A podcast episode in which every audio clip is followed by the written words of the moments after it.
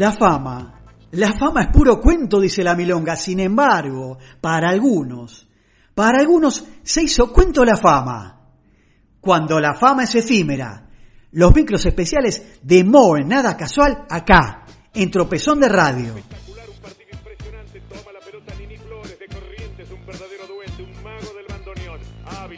Siempre inspirado. Lo va dejando para el ruso Beitelman. Gustavo Beitelman, auténtico gaucho judío de Venado sabio, quizás el músico argentino más importante residente en Europa. Va dejando la pelota para Lee Cruz. Va tocando la pelota por el costado para Cristóbal Müller. Cristóbal Müller se acerca al área. Billy Cohen toca para Eduardo Macaró. Está frente al arquero, va a tirar Diogo.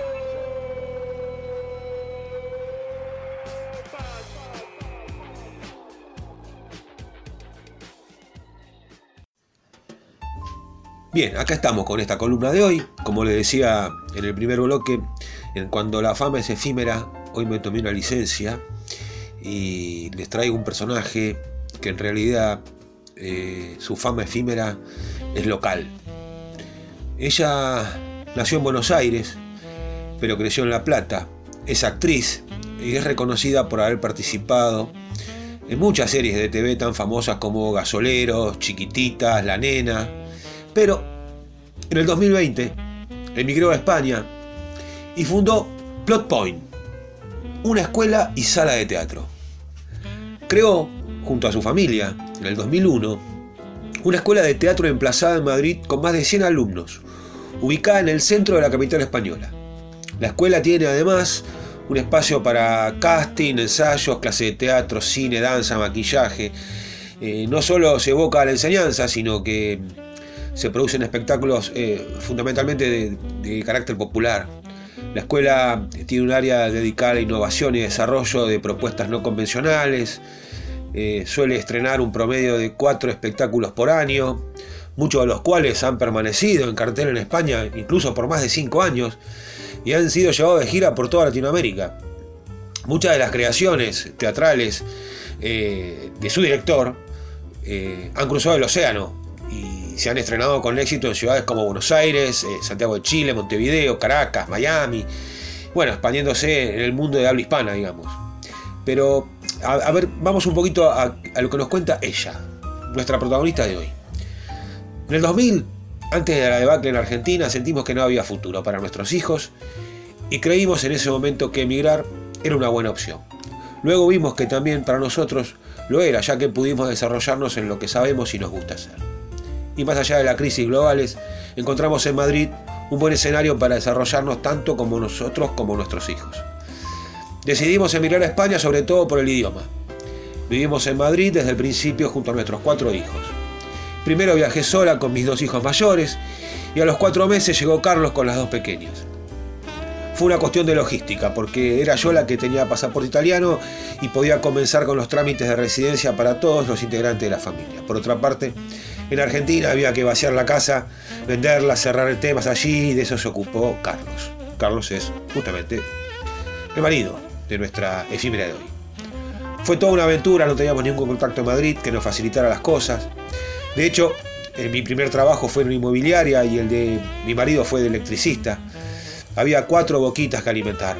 Por suerte, ahora ya son mayores y cada uno tiene su trabajo. Catalina, la mayor, va a cumplir 30, trabaja en una empresa administrativa, Tomás de 29 trabaja con nosotros, Olivia de 25 es profesora de música y estudia para ser terapeuta con animales, y Anastasia, la Benjamina, la más pequeña de 23, vive en Londres, ya que en Madrid estuvo un año sin conseguir trabajo y luego de terminar sus estudios de secretaria, secretariado, decidió buscar una oportunidad en Inglaterra.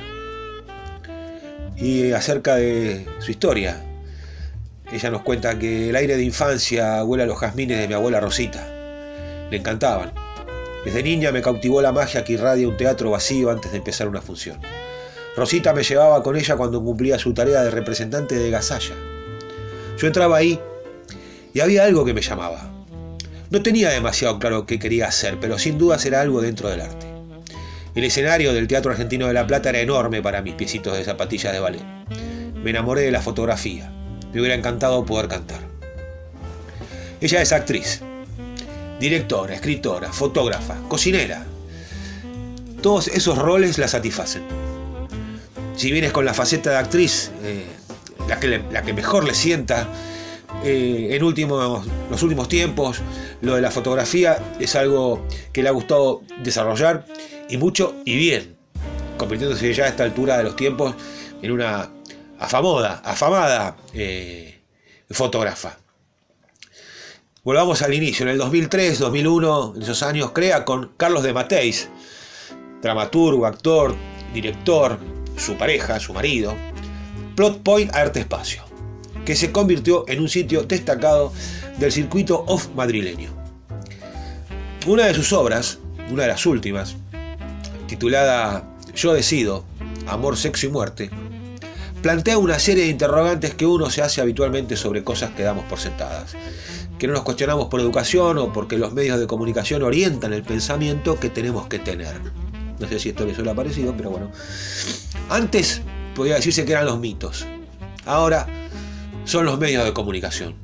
Todo responde a mantener un sistema que podría ser diferente, pero del que a nadie se le ocurre salir. En Yo decido, Amor, Sexo y Muerte, se tocan temas troncales como la belleza, la eutanasia, las relaciones, el amor, asuntos por los que uno pasa en la vida y quizás en los que no se detiene a pensar. La mayoría de nosotros la va a recordar cuando yo les diga el nombre, por una de sus últimas actuaciones de cine aquí en nuestro país, interpretando a Patricia. Patricia era la hija de ficción, por supuesto, de Rubén Molinuevo, interpretado por el gran Julio de Gracia, que en su personaje trepadora no tiene pruritos primero en ganárselo y convertirse en su secretaria hasta encamarse con él, con su tío político, Carlos Bonifati interpretado por Federico Lupi, en esa gran obra de cine de don Fernando Ayala que se conoció como La Plata Dulce. Hoy, en cuando la fama es efímera, pero solo en tu país, solo en Argentina, recordamos a esta gran artista, esta gran fotógrafa profesional, formadora de actores, casi madrileña ya, la señora Marina Esquel. Nada casual. Todos los martes acá en la Freeway, tropezón de radio. Periodismo que te avispa para que no te comas esas baldosas flojas del medio. Muy bien, así pasó un programa más de Tropezón de Radio, este capítulo 9. Esta saga de Nada es Casual. Esto es la Freeway, la 90.7. Si todo sale bien, el martes que viene nos volveremos a escuchar. Saludos para todos y gracias por estar. Chao.